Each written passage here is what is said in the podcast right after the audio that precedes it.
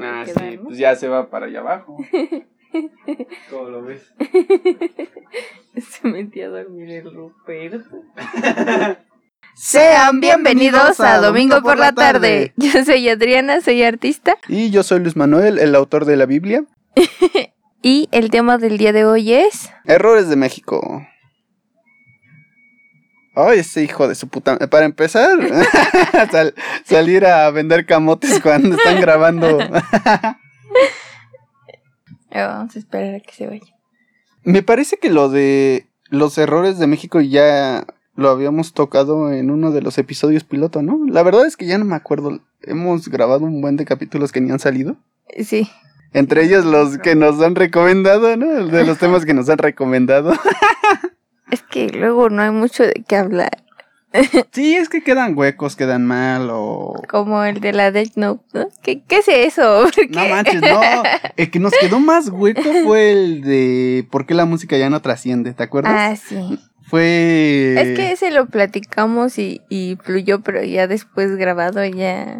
Ya se frenó. Pero bueno, Queríamos enfocarnos más que nada en lo de los errores de México porque salió la noticia, ¿verdad? De que México era el país que menos acataba las órdenes de quedarse en Sí, cuarentena. salió una noticia, según Google, el 35% de la población... Más, ¿no? El- eh, No, solo el 35, del 35 al 40% de la población era la que estaba acatando esto de quedarse en casa. Y pues las demás personas siguen así, normal, como si nada, en su... No he salido, pero he llegado a escuchar amigos, antes de que yo comenzara con la cuarentena, de güeyes que dicen, no, pues es que no creo que eso sea realidad y la fregada, que es eh, pura conspiración. Ajá. La verdad es que es un comentario que ya anteriormente había escuchado junto con lo de la influenza. ¿Te acuerdas de la influenza? Ajá. Estábamos bien niños. Bueno, yo Sí, me acuerdo que iba como en quinto de primaria. sí estaba en la primaria. Yo me acuerdo que para ese, en ese tiempo no nos guardaron así como ahorita, ¿no? No, No fue una cuarentena, eh, pero, pero igual mucha gente estaba muy escéptica respecto a la influenza y también mucha gente dice, es que yo no conozco a nadie que se haya enfermado o que haya muerto de influenza. sí, sí. De hecho, cuando estaba en quinto de primaria, estábamos estudiando medios de comunicación. La profesora que nos estaba dando esa clase nos estaba diciendo que en la tele, en el radio y en el periódico era muy fácil manipular a las masas con noticias falsas. Y nos contó varias historias sobre um, cómo en ciertas colonias sacan, se podría decir que mentiras para darle miedo a las personas. Y en eso estaba en auge lo de la influenza, que supuestamente se estaban muriendo muchas personas y no sé qué tanta cosa. Y estaba dando la clase cuando de repente llegó otra profesora. Dijo que ya no íbamos a salir, que porque ya estábamos en tercera fase o algo por el estilo, que ya nos íbamos a quedar en la escuela, que ya se iban a cerrar todas las instalaciones. Pues ya estaba normal, pero había compañeros que ya se estaban sofocando, que estaban llorando, que estaban pensando en sus familias. A mí como pues eso me vale. Pero ya llegó un punto en el que la mayoría empezó a como a desesperarse y esta otra profesora, la que había intervenido, eh, se empezó a reír y dijo, "No es cierto, chicos, ¿cómo creen? ¿Cómo nos vamos a quedar aquí guardados sin bañarnos y qué, qué es lo que vamos a comer?" Y después resulta que esa profesora había quedado con la maestra que me estaba dando para venir a echarnos un susto, Ah, ya. con el fin de demostrarnos que así de fácil es manipular a la gente. Órale. ¿Cómo ves? No, pues muy feo, pero fíjate que aún así en el internet es un medio en el que se siguen enviando y desplazando noticias falsas. Ahí están las cadenitas de las señoras de, en WhatsApp, ¿no? Sí, ¿no? Que simplemente pues son pura desinformación. Fíjate que yo no he con, bueno, no conozco a alguien que se informe mediante WhatsApp, pero sí conozco personas que se informan por Facebook, que sale una noticia Ajá. en Facebook y luego cuando accedes al enlace ves una página así toda X, casi casi es un blog. Ajá, pero a lo que voy no es a, a que te informes por WhatsApp, sino que te mandan estos mensajes de en cadena Ajá, y por o eso. sea, te llega. Además de que hay mucha gente que no ve las noticias. Bueno, ya muy poca gente lee el Pero periódico. es que hasta eso siento que también eh, lo, lo que engloba radio, lo que engloba noticieros, es como lo que me decía la profesora. O sea, ahí prácticamente, pues, ¿qué te van a dar? Ah, sí, Información o falsa. sea, pues no información falsa, pero sí, Sí cifras disfrazadas, ¿no? Como lo que está ocurriendo ahorita con México. Es que dentro del escepticismo de la gente y de lo que realmente está pasando, pues siento que es por eso que las personas optan por no guardarse en casa, ni guardar su distancia y seguir su vida así normal. De hecho, bueno, yo, yo sigo esta mm, noticia desde que salió, desde por ahí de diciembre más o menos, enero. Y también estaba un poco escéptico, pero empezaron a brotar muchos videos raros donde la gente se estaba muriendo en China o donde las personas ya estaban guardadas y, donde inclusive había militares en las calles prácticamente para llevarse a los cadáveres y cosas por el estilo. Y después ya salió la noticia en el mundial a finales de enero. Ajá. Y China dijo, pues es que yo estoy haciendo todo para contenerlo y no tienen por qué temer. Y en una semana ya empezaron a haber brotes en otras partes de- del planeta. Y ya cuando supe eso dije, chin, va a llegar a México en, en un rato. Fíjate que cuando empezó la noticia habían según casos sospechosos en México, ¿no? Sobre todo la gente que había viajado comenzaba a sugestionarse con la enfermedad. De seguro eran puras señoras, ¿no? Ay, se me va la boca de lado. Más allá de no estar informado, yo siento que es más peligroso la desinformación, porque eso te genera también miedo. Empezaron a salir muchos videos también de China, donde supuestamente las personas iban caminando, se desmayaban y supuestamente se morían. Ya después salía la investigación de que no, esos videos eran videos grabados desde hace, uh, hace como 10 años y se había muerto esa persona por razones diferentes al coronavirus. Pero el que estén circulando todos esos videos, pues solamente le meten miedo a la gente. Ah, pues sí, claro.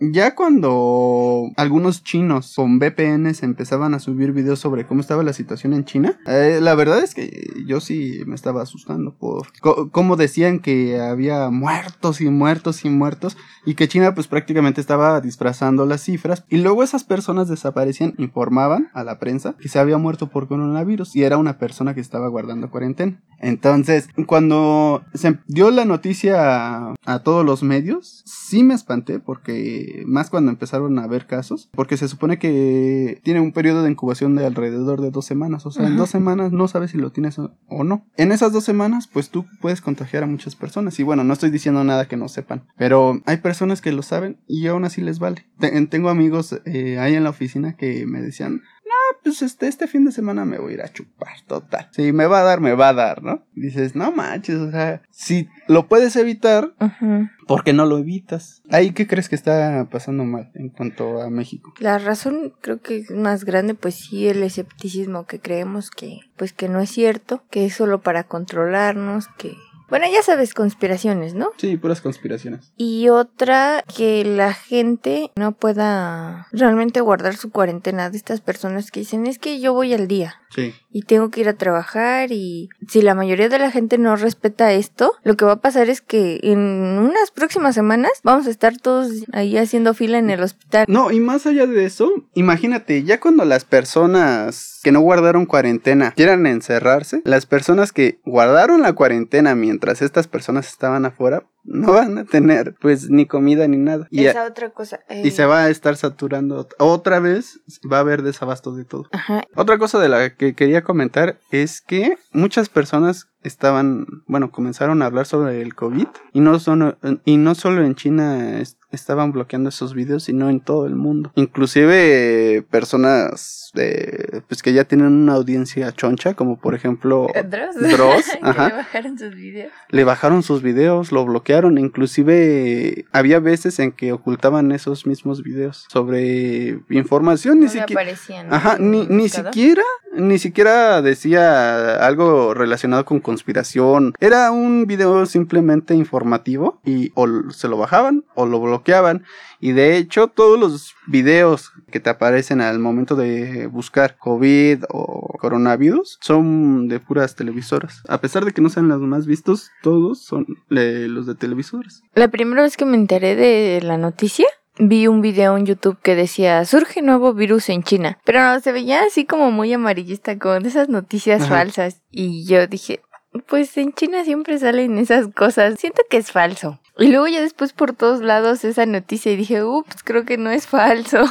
Creo que durante la primera semana, cuando ya decidí hacer mi cuarentena, ajá, iniciar mi cuarentena, empezaron a salir muchos videos sobre güeyes que ya habían hecho reportajes de ese virus desde hace cinco años, hace seis años me parece, y empezaron a salir muchas conspiraciones. Yo siento que, bueno, eso es lo que el gobierno antes que nada quiere evitar, que se malinterprete la información. ¿Tú recuerdas cuándo fue el primer caso aquí en México? ¿Hace cuánto tiempo? A principios de marzo. Ya llevamos casi un mes. ¿No se te hace raro que no debería de haber más casos? Mira, el subsecretario de salud informó que ellos tienen registrados, mm, al parecer, más de 3.000 casos. 3.800 me parece hasta el 10 de abril. Pero también mencionó que estadísticamente hablando puede haber más de 21.000 casos y solo tenemos estos 3.000 registrados porque hay gente que no va al doctor y hay gente que estuvo en contacto con estas personas. Y entonces si el virus tarda mm, Dos semanas, aproximadamente dos semanas en incubar y como tú dices toda esta gente con la que estás en contacto se hablaba de que una persona puede contagiar a 12 entonces, em, por estadística se tiene este número, pero en hospitales tienen estas 3.000 personas porque son las 3.000 que se han atendido, pero en la calle aún hay 21.000 personas que no saben que tienen la enfermedad o que tienen la enfermedad y que están en casa. Sí, sí. Pero imagínate, eh, hay países donde ya prácticamente pues, los muertos están en las calles. Ajá, Ahorita es como ya es para que hubiera muertos en las calles y la gente no va al hospital. había visto, no me creas porque es- eso lo vi en publicaciones en Facebook. Ah, una publicación que decía que no hay que tenerle miedo al COVID porque solo ha matado a ciento y tantas personas. A quien realmente hay que tenerle miedo es a la neumonía atípica que ya lleva más de 600 muertos. Ahí ves cómo se maquillan las cifras, ¿no? Gente que muere de neumonía y pues el coronavirus produce neumonía. a mí sí se me hace raro. Yo llevo aproxima- aproximadamente dos semanas en mi casita. Nada más salgo pues para la comida. Pero trato de salir lo menos posible. Y aún así siento que sí son muy pocas las personas que están registradas. Pero al ser muy pocas, digamos, están maquillando los números. Seguimos sin caer en la situación de otros países donde a pesar de que se está otros países están siguiendo las normas de seguridad y se están muriendo y se está saturando todo Eh, hay no me acuerdo del país pero inclusive en otro lado hasta se pusieron a cavar fosas para echar aire a los muertos Bueno, en Estados Unidos ya están cavando fosas para los cuerpos que no, no reclaman. pues sí Y Estados Unidos ya lleva miles de muertos por día. Y hay que tomarlo mucho en cuenta porque pues es el país vecino. imagínate toda la economía está colapsando Fíjate que también mucha gente, bueno, regresando al tema de, de la gente que va al día, no se queda en sus casas precisamente porque no tiene dinero. Pero yo, bueno, yo sí me pregunto realmente si hay ahorita trabajo para esas personas. No, y es que ni siquiera hay trabajo para gente que no iba al día. Personas que están viviendo de los ahorros, pues prácticamente va a llegar un momento en el que se ac- acaben los ahorros. Por mucho que ahorres. Sí, claro. Yo siento que personas que van al día en México, puta, son como el 90% y eso mínimo. Siento que inclusive el 95% es decir, es mínimo del total de las personas. Sí hay un porcentaje que gana bien, que guarda, pero lo malo es que las personas en México no están acostumbradas a ahorrar y cuando tienen dinero gastan en pendejadas. Sí. Desgraciadamente sí, no es por echarle tierra a familiares o a una persona en específico, pero en general, cada que vas a una casa de personas humildes, entras y tienen un chingo de recuerditos y tienen un chingo de mamadas que no sirven para nada.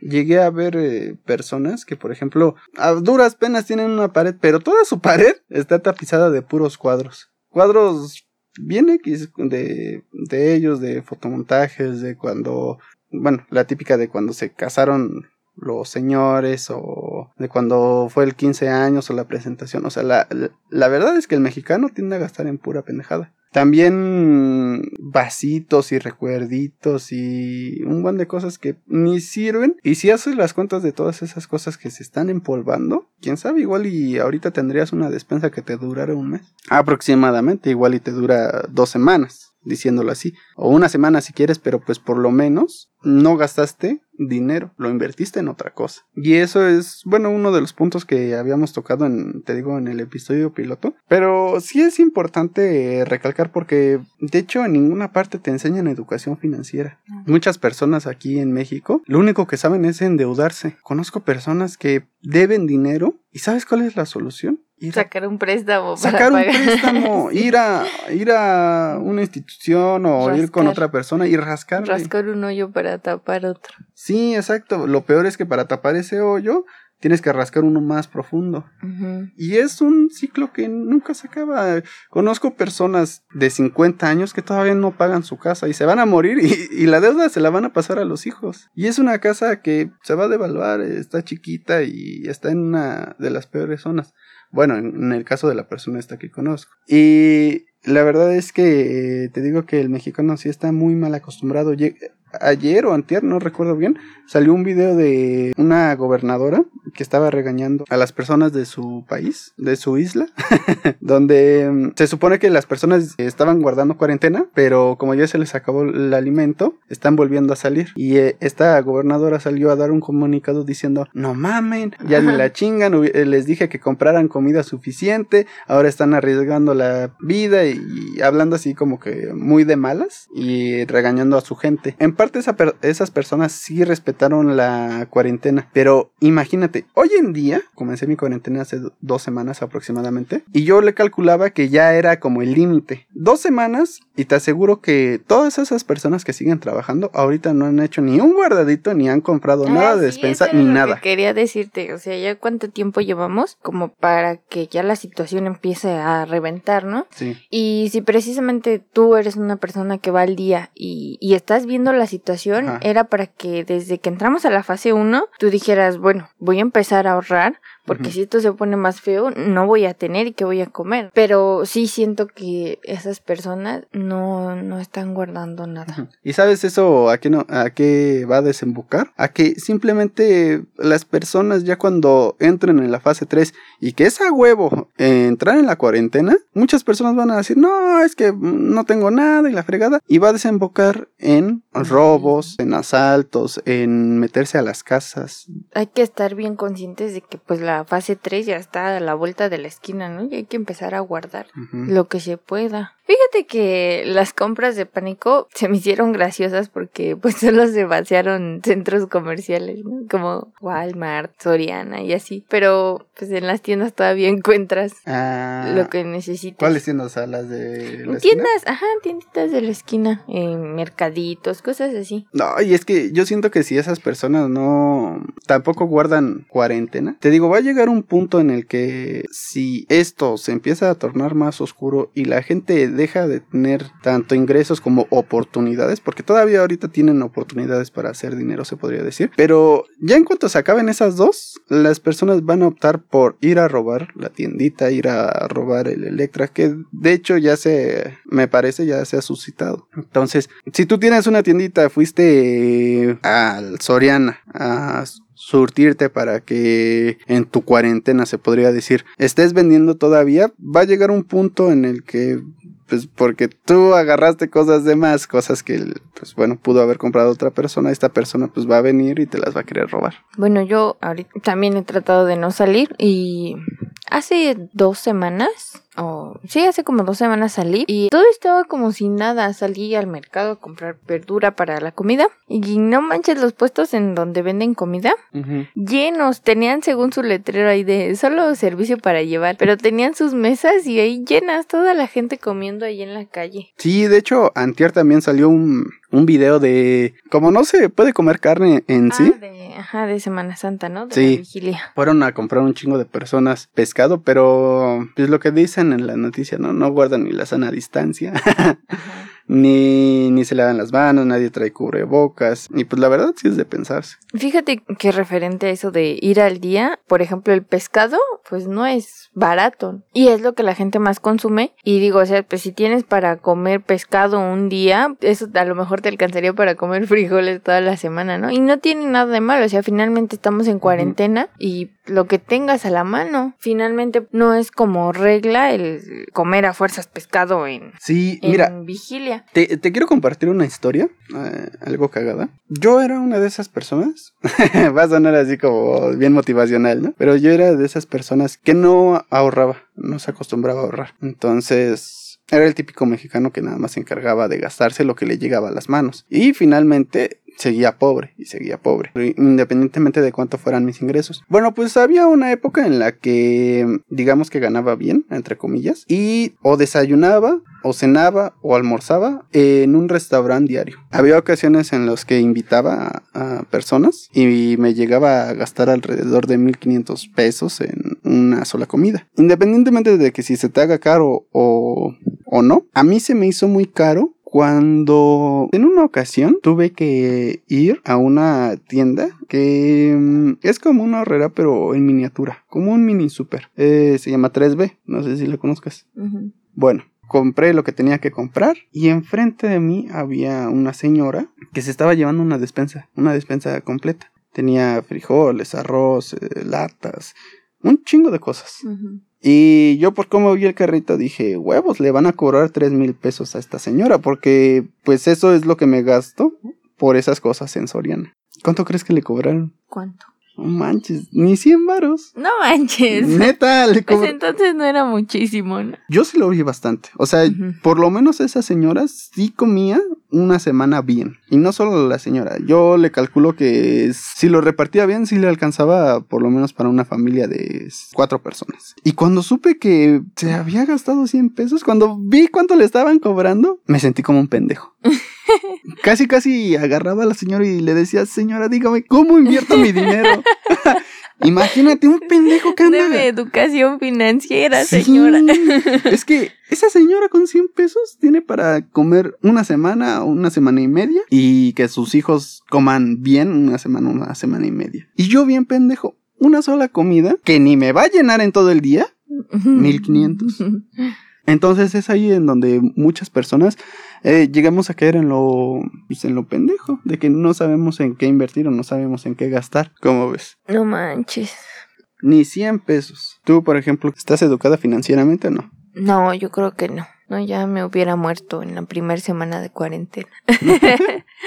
Fíjate que hasta eso, te digo, es que nadie te va a dar ese, ese tipo de educación de que te diga, en esto sí tienes que invertir, esto es una pendejada, es- y cosas por el estilo. Ya últimamente, con la llegada del internet, sí te llegan a dar ejemplos sobre cosas que puedes hacer, pero siento que no, no es suficiente, porque muchas personas, como tú dices, no ven noticias, no leen el periódico ni nada por el estilo, pero tienen un teléfono. Ah, sí, era lo que te iba a decir. O sea, todas esas personas que se quejan de. Por ejemplo, visto en Facebook muchas publicaciones que dicen: Es que yo no tengo para hacer cuarentena, yo tengo que trabajar todos los días. Y lo publican a través de internet, Ajá. desde su celular. Y pues dices: ¿Qué onda, no? O sea, pagas internet, pagas celular. Si dejas de pagar el internet, ya hay gente que paga hasta 500 pesos, 600 en cable, internet y teléfono. Si tienes celular, ¿para qué quieres un teléfono en tu casa? Sobre todo ya en estos tiempos, digo, si vas a pagar 600 pesos al mes, pues mejor no, no lo ocupes, no es algo indispensable. Pues no.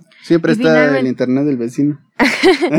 Y bueno, si te vas a quejar porque no tienes dinero, entonces eso mejor ahórratelo y ya no tienes que pagar. Pero el punto al que quería llegar es que todos tenemos internet y la mayoría de las personas, y esto es el 100% o quizá el 99.9999999% de la población, lo utiliza para ver pendejadas y para hacer pendejadas. En una ocasión, no me acuerdo si mi hermano o mi papá, les estaba comentando de mi álbum que había hecho y de los nuevos proyectos que iba a sacar y la fregada. Les dije que iba a grabar voz y, y demás. Y me preguntaron, ¿a poco tienes micrófono? ¿Y a poco tienes esto? ¿Y a poco tienes el otro? Y les dije, todo lo hago con el teléfono. Todo se hace con el teléfono. Y de hecho, mi celular engloba tantas cosas en todos mis trabajos. Ellos se, se sorprendieron de que no uso Instagram ni Facebook para ver pendejadas sino más bien para conectar con el público, se podría decir. Pero yo me sorprendo cuando voy en la combi y veo a un güey, a un señor, a un don, viendo pendejadas en su celular. Viendo memes. Sí. y te digo, o sea, gente bien pendeja que tiene Samsung, no sé qué tanta mamada, iPhone XS y Huawei y que no sé qué tantas madres. Y viendo memes de gatos, memes pendejos, viendo Facebook, chismeando con una comadre, con un güey, viendo a ver qué se va a hacer. Y es así como que, carnal, deja de perder el pinche tiempo, deja de estar pendejeando. Y es lo que hablábamos en el episodio pasado. O sea, sí, ten un trabajo mierda, pero a través de tu teléfono ten un trabajo que te agrade, que te apasione y a final de cuentas ese otro trabajo te va a dar para que dejes de lado el trabajo mierda. Y muchas personas, como dices, sí, se quejan, sí, se quejan a través de Facebook, pero ni siquiera buscan información, no, no saben ni siquiera utilizar el teléfono para otra cosa que no sea memes. Hay personas que ni siquiera saben compartir archivos, adjuntar archivos, enviar un correo, redactar un correo. Y eso que es el celular, una herramienta que se está usando a diario. He llegado a ver, por ejemplo, en, en la combi, como señores, te digo, de, no sé, como unos 35 años, o sea, se ve cuando son grupos. Y se andan pasando memes o pornografía y dices, güey, no mames, o sea, qué mal estás utilizando la oportunidad que tienes. Antes de todo esto, de hecho, cuando surgió lo de PayPal, había muchas personas que no querían ni comprar ni vender por internet, por miedo a que los estafaran o de que algo surgiera mal. Pero son personas que pues prácticamente no se han dado a la tarea de investigar y de conocer. Y por no investigar y no conocer, te terminan haciendo pendejo. Y eso es también otra cosa de la que hablamos en lo del, del episodio de estafas. Hay que conocer de todo. Y, güey, si la atención está en el teléfono, no veo cuál es el inconveniente de poner tu producto en los teléfonos. Pónganse a vender verduras, ¿no? Por, por internet y ya. Verduras virtuales para domicilio.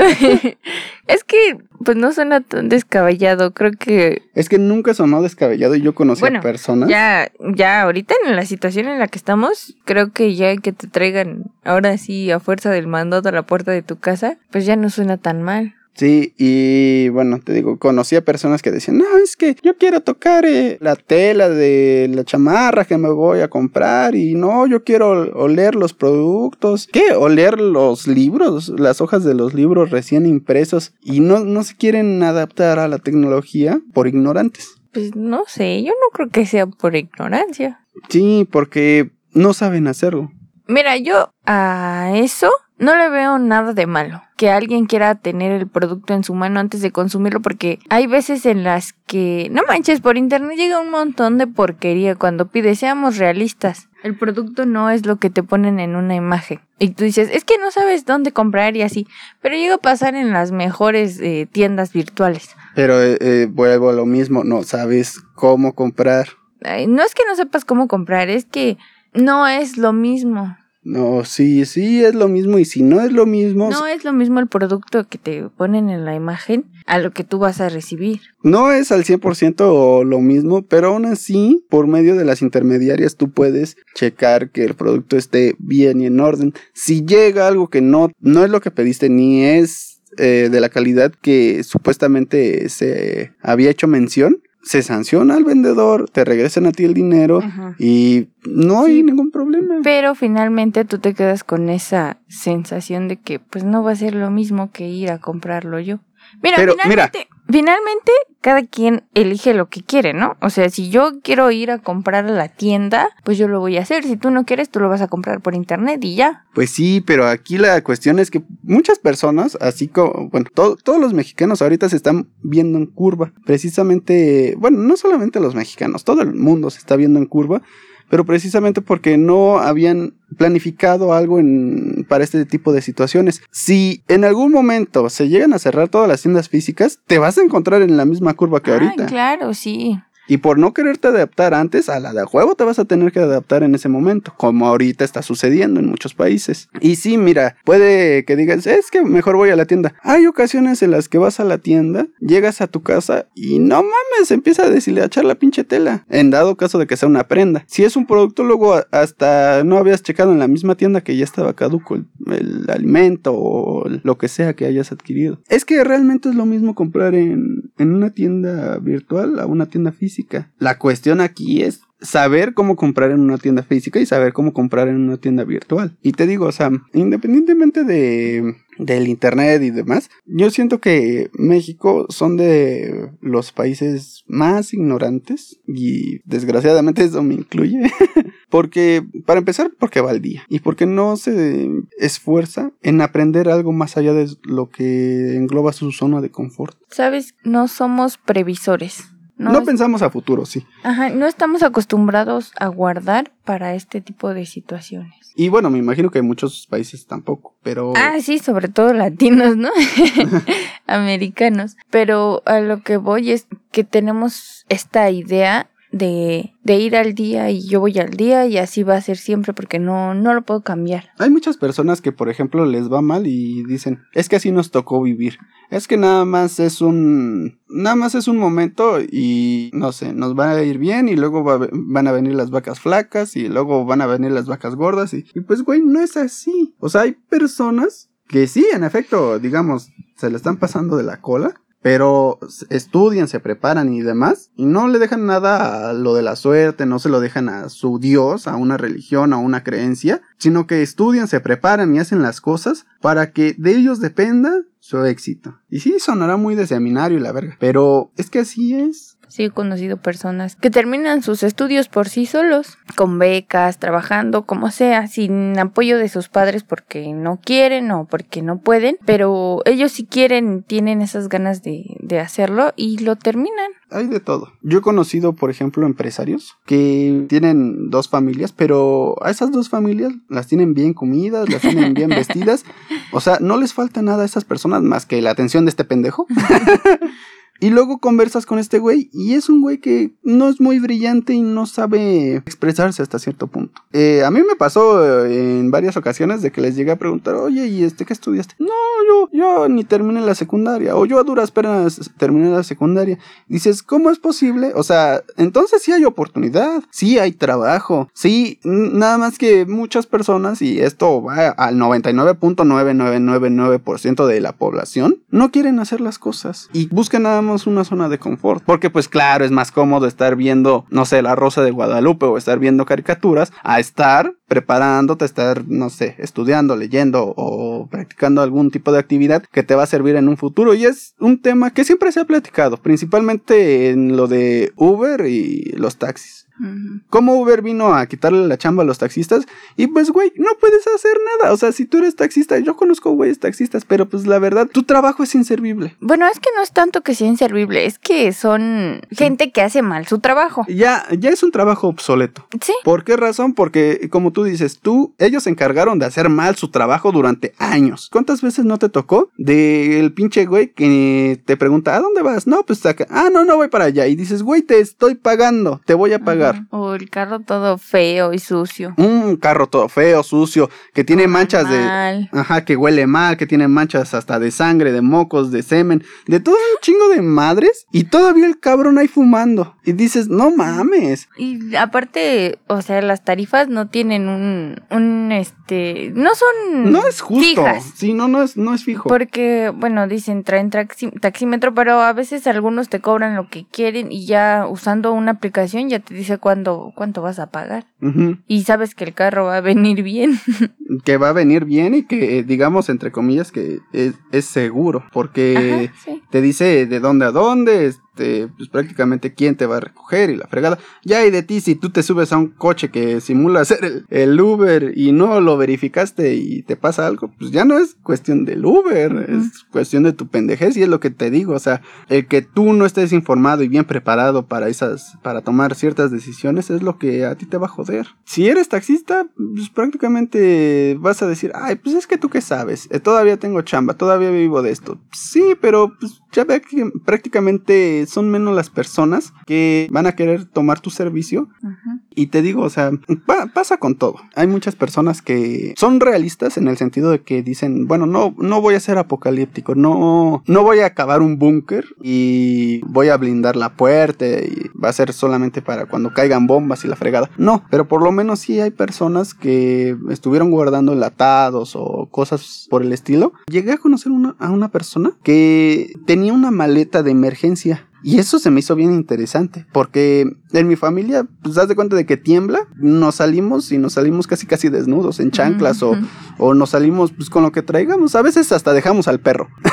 Pero este güey tenía todo tan preparado para que si o temblaba o si había, no sé, algún tipo de catástrofe, ese güey ya tenía sus documentos legales, dinero en la maleta, enlatados y agua. Y dices, güey, no mames, es- este cabrón le gira. Es, es como la educación financiera, o sea, eso quizá es sentido común, pero nadie te lo enseña. Y, y si tú no tienes sentido común, pues ¿cómo vas a saber hacerlo? Y desde ese entonces siempre he tenido a la mano mis documentos y cosas por el estilo, por si llega a temblar o por si llega a... Bueno, yo vivo en una zona cerca donde, donde hay un volcán, entonces si está ahí el pinche volcán, pues ya por lo menos tengo mis cosas a la mano para irme a la verga. Y no es que seas exagerado, no es que seas catastrófico, no, es que se- es Es realismo. siempre prevención. Es simple prevención. De hecho, a, a mí me, choca mucho las personas que buscan las cosas de que, ay, ¿dó- ¿dónde está el, el par de mis zapatos? ¿Dónde están mis calcetines? ¿Dónde está esto? ¿Dónde está el otro? ¿Dónde están mis llaves? Llegué a ver eh, una conferencia de un chino que dice, pues es que a los chinos no se nos piden las llaves. ¿Por qué razón? Pues porque hay un lugar específico para las llaves. Y si buscamos las llaves, ya sabemos en dónde están. No tenemos que estar comprando pendejadas como busca llaves. No sé si los has visto, que Ah, son como imanes o mamada y media o llaveros y cosas así, porque ahí tenemos el lugar de las llaves y ya cuando queremos agarrar las llaves, ahí están. ¿Tú qué errores crees que cometas? Mm, pues que no trabajo. que no trabajo ahorita.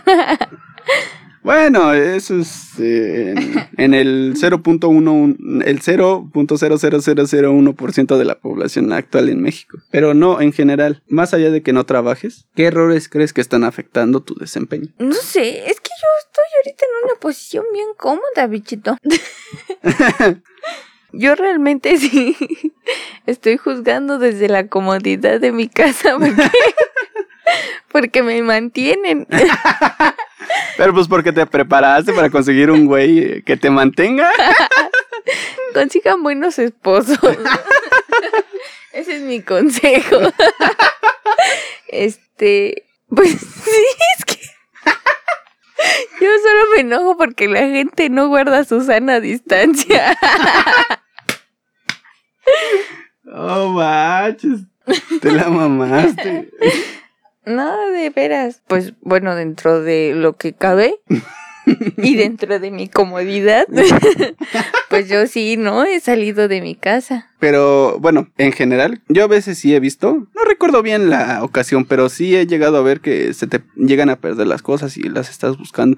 Que dónde está mi cara? Muy desordenada. Sí, Eh, y He tratado de cambiar este bastante, pero sí yo sí era muy desordenada, todo se me perdía. Y más que desordenada, muy despistada, a veces no sabía dónde dejaba las cosas. ¿has visto Happy Tree Friends? Ujú. ¿Ves que hay como un zorrillo que no le gusta la mugre y se la pasa limpiando a cada rato? Ajá. Y yo siento que soy algo así, pero con el orden. Yo no creo que seas alguien que se la pase limpiando. No, no, no, no, no Pero- limpiando. No, pero por ejemplo con mis cosas sí son muy ordenado. Ajá, eres más bien ordenado. Ahí también soy limpio.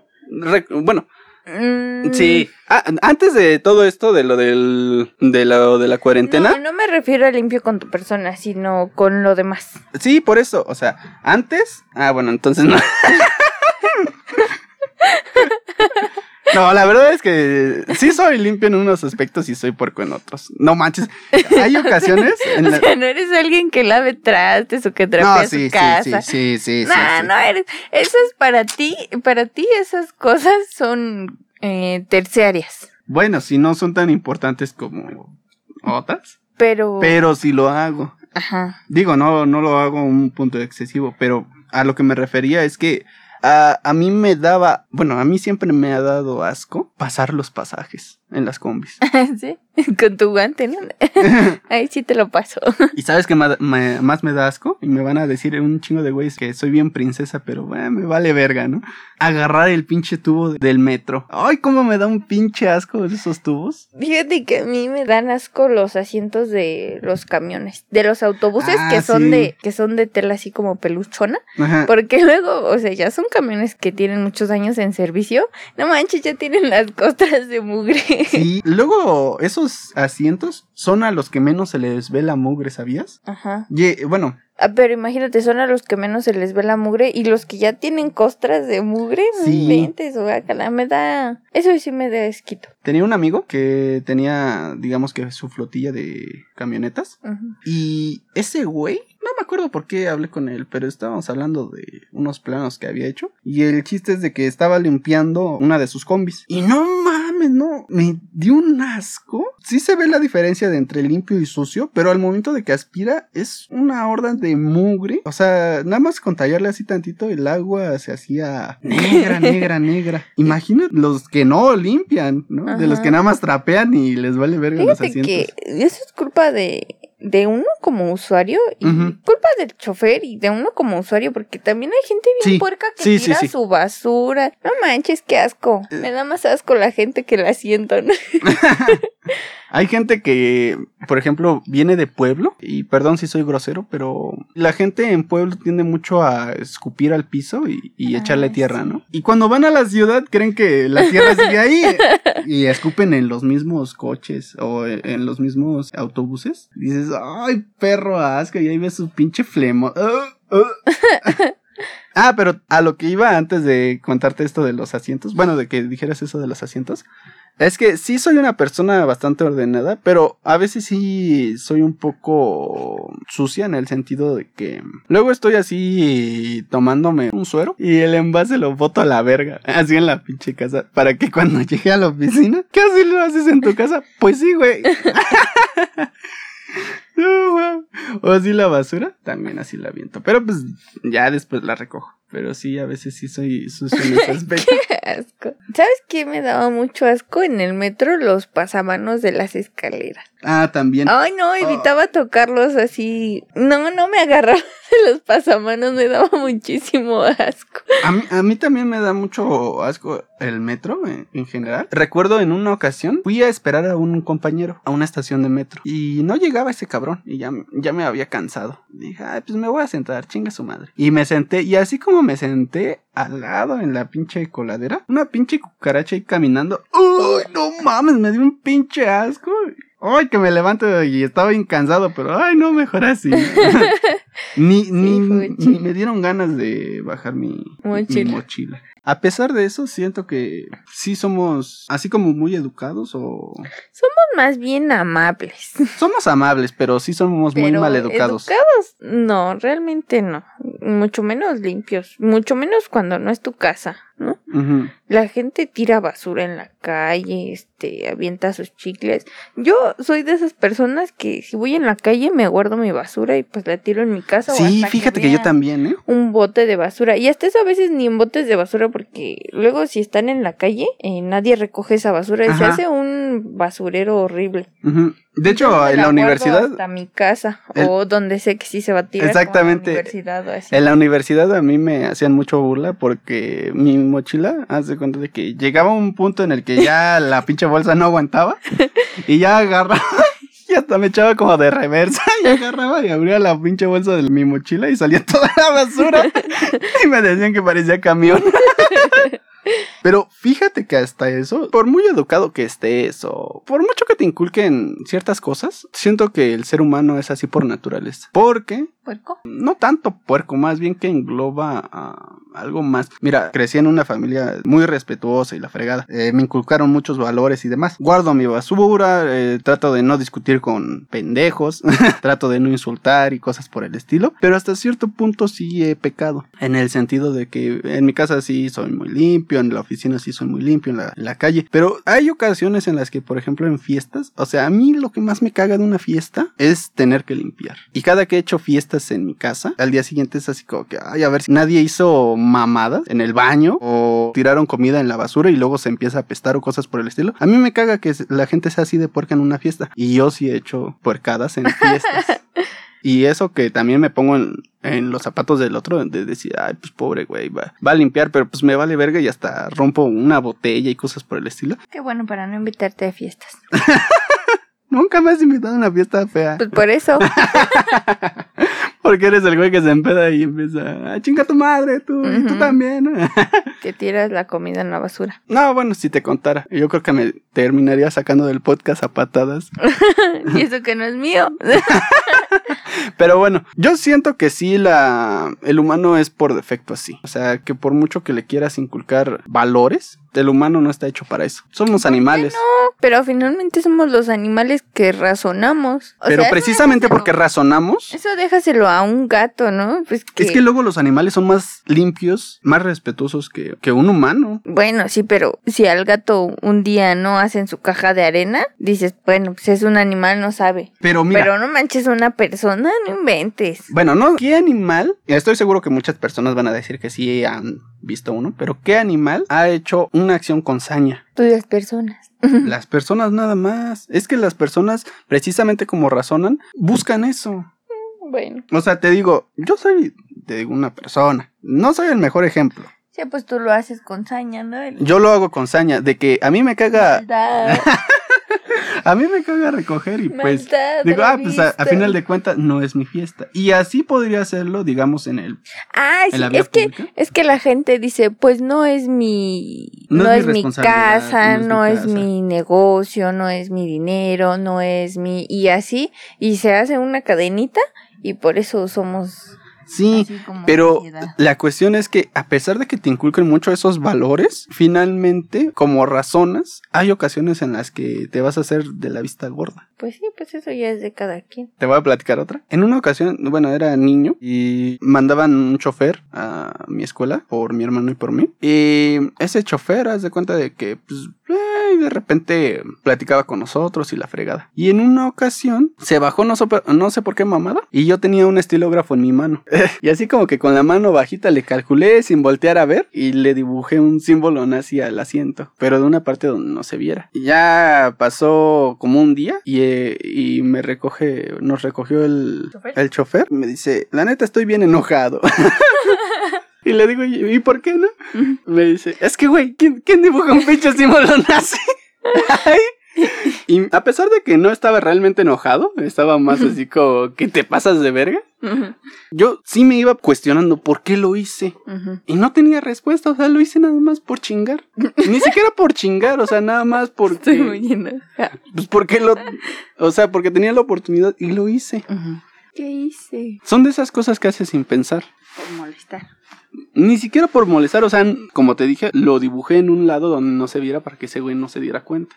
O sea, no lo hice, no, no hay razón. Y así como yo, que tengo razones para no hacerlo y lo hago, hay personas que tienen razón para hacer muchas cosas, lo hacen o no lo hacen. Pues es que hay gente mal. Por eso te digo, sea, el ser humano ya tiene implantado lo que es maldad en su corazón, ya viene en nuestra memoria, ¿no? en nuestro ADN. De un tiempo por acá empezaron a salir videos de personas en todo el mundo. Ay, que embarran su saliva y mocos en botones de, Ajá, de ascensores. de ascensores y cosas así, ¿no?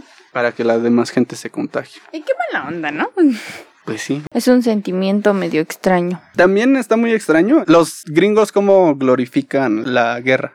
Cuando una persona en combate asesina a miles del equipo contrario, lo llaman héroe. Pero si esa persona hace una masacre su localidad, ya es un asesino. Pero ¿cuál es la diferencia? Está asesinando personas. Muchas personas del equipo contrario en cuanto a la guerra salieron de sus casas para proteger a sus familias. Pues es que es ahí donde entra, tú me hablabas de lo blanco y lo negro, pero que finalmente pues todo es gris. Finalmente mataste, no puede ser bueno ni malo, o sea, la razón por cual sea. Mataste, además de que, hablando de que si es una guerra, pues ambos creen que tienen la razón. Sí, la otra vez, no sé si hice ese comentario en el primer podcast subido, que es el de superhéroes. Pero mi hermano es muy fan de los superhéroes y él glorifica mucho a Capitán América. En una ocasión le hice el comentario de que imagínate que él realmente no fuera el bueno. Y se quedó así como que, ah, no mames, pues ¿cómo crees? Y lucha por Norteamérica. Sí, pero estos otros güeyes están luchando por su país. Fuera el villano, ¿no? Ajá. Para los otros. Bueno, es que Pues sí, es que para los otros él es un villano. un enemigo simplemente.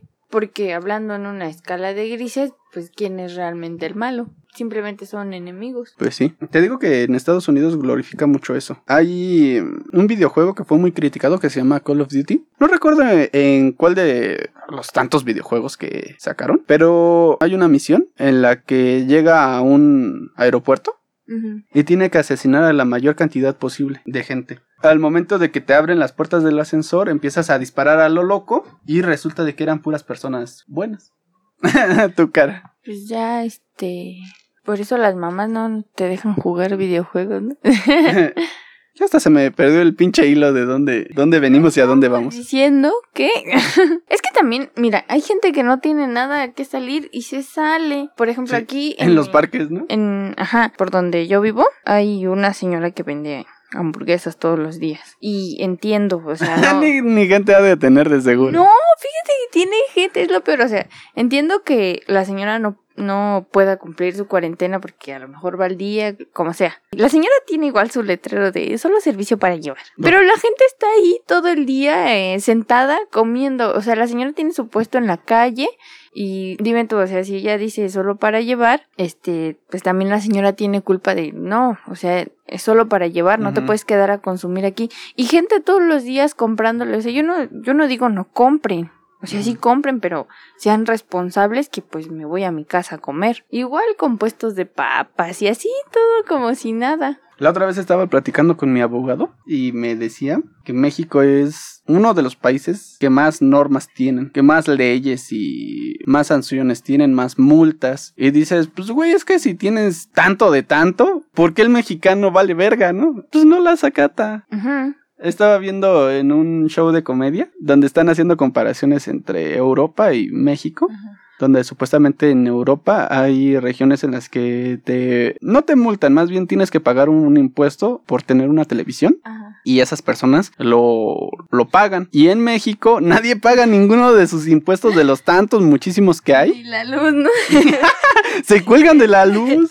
sí. Y este güey dice, es que, pues, qué pendejada estar pagando impuestos por tener un, un televisor. Y esta otra persona eh, de Europa dice, pues es que yo prefiero pagar mis impuestos para que mi gobierno me tenga las calles Las pavimentadas. calles pavimentadas. Sí. Calles pavimentadas. ¿Dije payas? Ajá. Ay, se me durmió la lengua. Y este otro güey, siendo mexicano, dice, pues es que yo prefiero evadir solo el bache a pagar impuestos pendejos. Y dices, pues es que no mames. No pago mejor. No, pues es que, mira, la verdad es que, una, el impuesto sí es una mamada. O sea, ¿por qué a huevo te tienen que quitar algo que tú ganaste? O- no sé si sepas la historia, pero los impuestos antes eran únicamente para los ricos, Ajá. para que los ricos nos hicieran más ricos. Ajá. Pero conforme pasó el tiempo se pasó a la clase media para que también contribuyeran. Pero a final de cuentas los ricos se empezaron a educar para evadir impuestos de una manera legal. Y finalmente los impuestos se le quedaron a la clase baja y la clase baja terminó jodiéndose. Entonces, la verdad es que sí eh, es una mamada eso del impuesto porque pues no mames.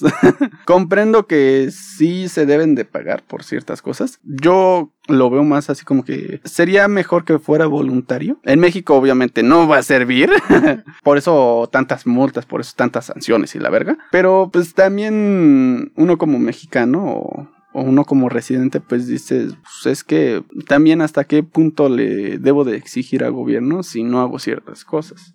O si las hago, pues ¿por qué no les exijo? O cosas por el estilo, ¿no? Otro día estudiamos economía y hablamos de impuestos. ¿Tú qué errores crees que yo esté cometiendo? Ujú. En general, en, en lo que me engloba en- de mexicano. Yo ya te dije que soy muy puerco en las fiestas. que rompo botellas y hago otras pendejadas. Pero bueno, otro error. Que no pagas tu pasaje en la combi, te pasas. Es a veces, sí, es nada más cuando eh, tengo la necesidad. Pues es que la combi no acepta tarjeta.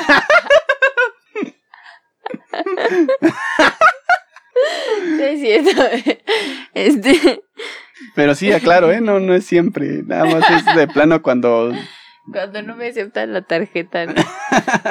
Digo, hay personas que sí se pasan de verga. O sea, que no pagan nunca sus pasajes de combi. Llegué a conocer a un, a un cabrón que en su colonia era de puros camiones. Ajá. y se subía cuando se trepaba, se iba hasta el final del camión. Y ya cuando el güey iba a, a cobrarle el cacharpo, le decía, mm, así contando sus pesos, ¿cuánto es de aquí a X colonia? Pero la colonia estaba del lado opuesto. Entonces el cacharpo le decía, no, don, es del otro lado. Y ya este güey se bajaba y esperaba el que seguía. y así se la llegaba. Así se la llevaba. O sea, dices, no mames, un puto día nada más para no pagar siete pesos. Me, no me jodan.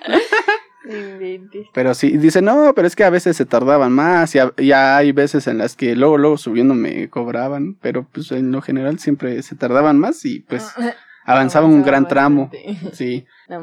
Pero bueno, independientemente de eso, ¿qué error crees que esté cometiendo? Pues nada, creo que te estás portando como un buen ciudadano, guardando tu cuarentena, comprando tu comidita, Pagando mis impuestos. pagando tus impuestos. Nada más eso, que ya paga la combi.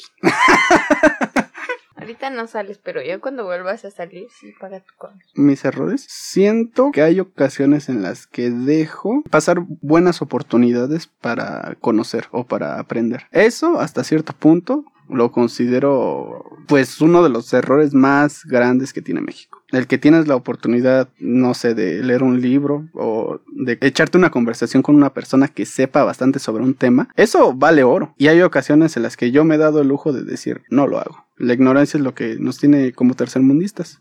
¿Cómo le ayudarías a todas las personas que le están padeciendo? Digo, cada, cada país está haciendo lo que puede. En Canadá me parece, ¿no? Que le estaban dando dinero a las empresas para que siguieran Pagando. pagándole a Trabajadores. sus trabajadores. Aquí en México dice que se está haciendo lo mismo, pero la verdad no creo.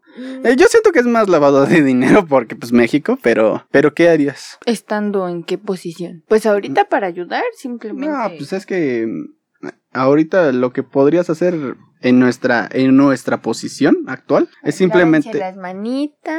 Mm, sí, compartir el comunicado y no sé, repartir algún tipo de despensa o algún tipo de ayuda. ¿Tú harías eso? Siento que es como nuestro deber moral. No sé si has llegado a ver estas imágenes donde ponen una mesa afuera de una de una tienda con un letrero que dice si te hace falta puedes agarrar lo que esté en la mesa y que si te sobra a ti debes Dejas. Ajá. Y hay frijolitos y hay arroz y hay aceite y hay de todo un poco. Siento que esa es una manera en la que tú y yo podríamos apoyar. Bu- Bueno, tener esa iniciativa, ¿no? De poner así tu puestecito, de si necesitas algo, tómalo y si te sobra algo, déjalo. Pero ahora, en una situación de poder, ¿tú qué podrías hacer para ayudar? Pues a lo mejor donativos en especie, pero o sea, en lugares que sí se necesiten. Está difícil, ¿no? ¿Sabes? ¿Sabes? Si yo tuviera una posición de poder, donaría para comprar eh, insumos para los doctores. Porque fíjate que algo de lo que no mencionamos es que la mayoría de los doctores se están contagiando y luego ¿quién nos va a curar? Ahora otros doctores no quieren ir a trabajar porque no tienen el material necesario y se van a, a contagiar finalmente. Entonces si yo estuviera en una posición de poder, donaría el dinero o compraría lo que se necesite para por lo menos donarle, abastecer bien a un hospital, uno solo. Este tema eh, en particular es uno de los temas que quiero platicar bien con mi abogado. Porque él, él sí tiene como otra forma de, de pensar y de plantear. las Has leído bastante. Él sí ha leído bastante sobre estas, estas situaciones, pero no se anima. Sí, la otra vez tuvimos una charla con él eh, respecto a política y sí, nos iluminó bastante. ¿eh? Estábamos bien mensos.